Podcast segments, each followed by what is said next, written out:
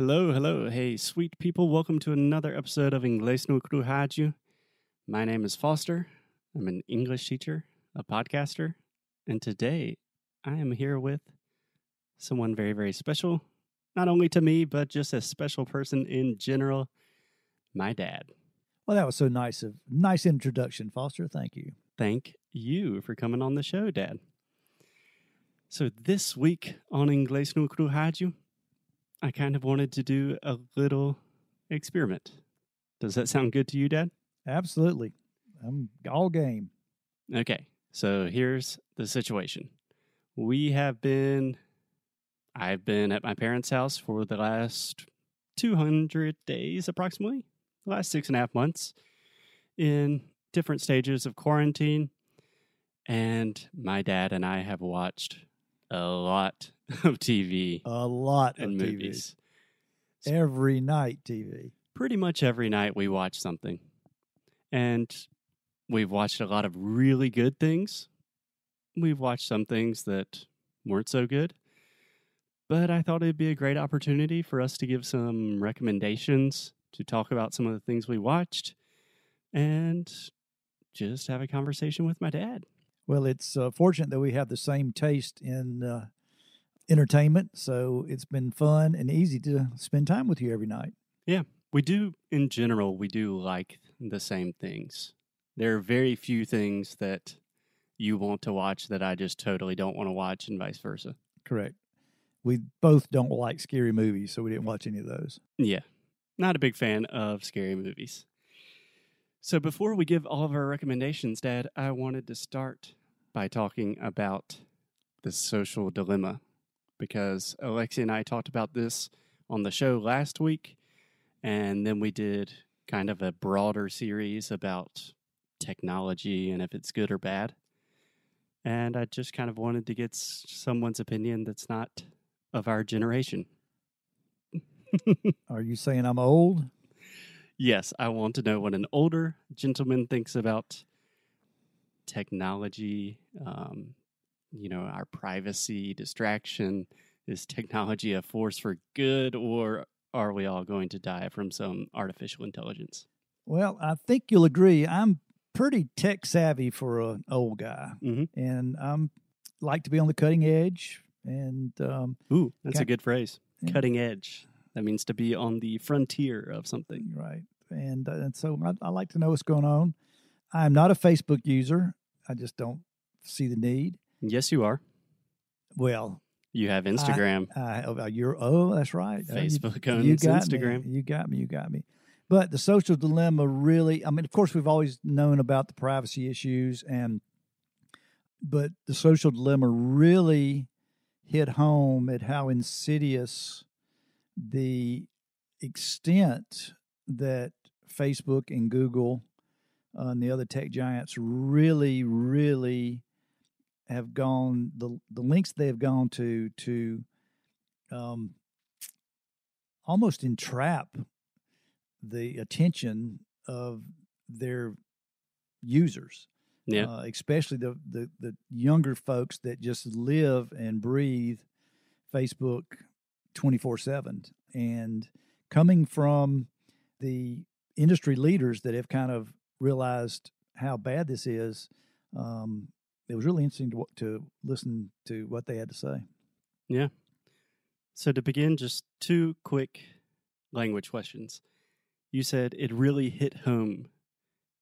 Can you explain what that expression means if something hits home for you? hit home is kind of like when that light bulb goes off in your head is that another uh, phrase that needs explaining but it's just um, Yeah, when it resonates with you. It, it resonates clicks. It When a- makes when- sense. yeah, when a fact just uh, you, you may have had an idea of what you thought or believed but when it gets reinforced it hit it hits home Yeah, It's abundantly clear.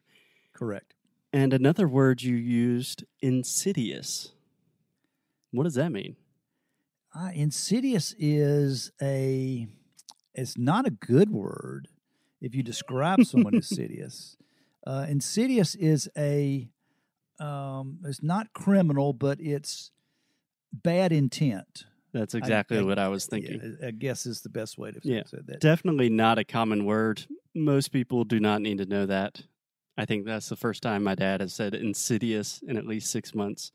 But it's just someone, someone or something with kind of bad, nefarious intentions. Okay.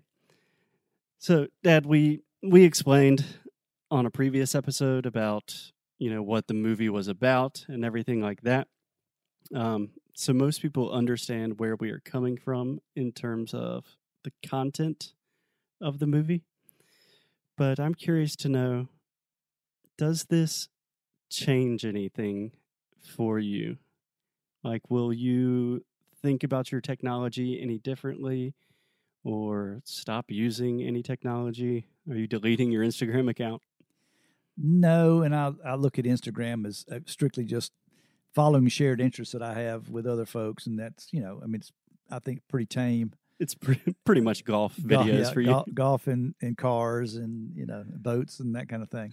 and just to clarify, every time my dad posts a photo or video on Instagram, you normally have like, how many likes do you get? About twelve 12. Alexia is definitely one of them. thousands. Cool. Um, so you're not planning on modifying any of your behavior after watching this I don't film? think so. I'm going to be uh, especially um, careful of my privacy and and um, any information that I share, as everyone should. Yeah. Do you have any kind of big takeaways or things that you really didn't think about? Because, like you said, most of this we kind of knew. Like, we understand privacy, and most of the tech giants are selling our data. But a lot of things about the idea of the attention economy and the way that that polarizes information. Did any of those things kind of stick out to you? Well, considering the political climate in the United States at the time, um, I've realized that Facebook has done a lot to make that climate what it is. And when they describe that your news feed would be in a mirror image of somebody else's news feed, and you're thinking you're getting all the facts, and the other guy thinks he's getting all the facts, and they just don't match up. And that's how people, two people, could be looking at the same thing and have totally different um, viewpoints. And I think that's what's happened in our country. And in that respect, Facebook is, I think, is doing more harm than good. I mean, this movie definitely kind of portrayed Facebook as the biggest villain. And they probably are. But this goes for most of the tech giants. Like when you get on the internet, my experience on the internet is always going to be different from yours. And I don't think most people realize that. And it's kind of crazy. Well, that's what that's what we learned, and Yeah. that's that's how they get you. Yeah. Yeah. What about the characters in the movie? Um, Alexia and I talked about, I talked a lot about Tristan Harris. He's someone that I've followed for a long time. He has a podcast. And Jaron Lanier was the guy with the dreads, Yeah. the dreadlocks. What did you think about all of these kind of ex Silicon Valley people? Well, I, I thought they were very passionate and uh, in expounding on the dangers that they see uh, the technology presents to society, uh, and I thought they were very sincere and um, and very believable. And I think it took a lot of courage for them to come out and take the position they have. Yeah. Imagine what they're saying is we built this, and essentially what they're saying is we built it and we think it's ruining the world. Yeah, and I mean Tristan said at the very end, somebody asked him, um, "Do we have to do this?" He says, "Yeah, we have to do this." Yeah, the last question of the documentary, someone said, How do you think, or do you think we're going to get through this? Like, do you think everything is going to be okay? And he did not say yes or no. He just said, We have to. We have to. Yeah. Cool. Well, Dad, I think that's a good place to end it for today. Tomorrow we'll come back and give you some of our favorite recommendations of the last six months and more fun conversations from my dad. Thank you. Just don't believe everything you see on Facebook. Exactly. See ya.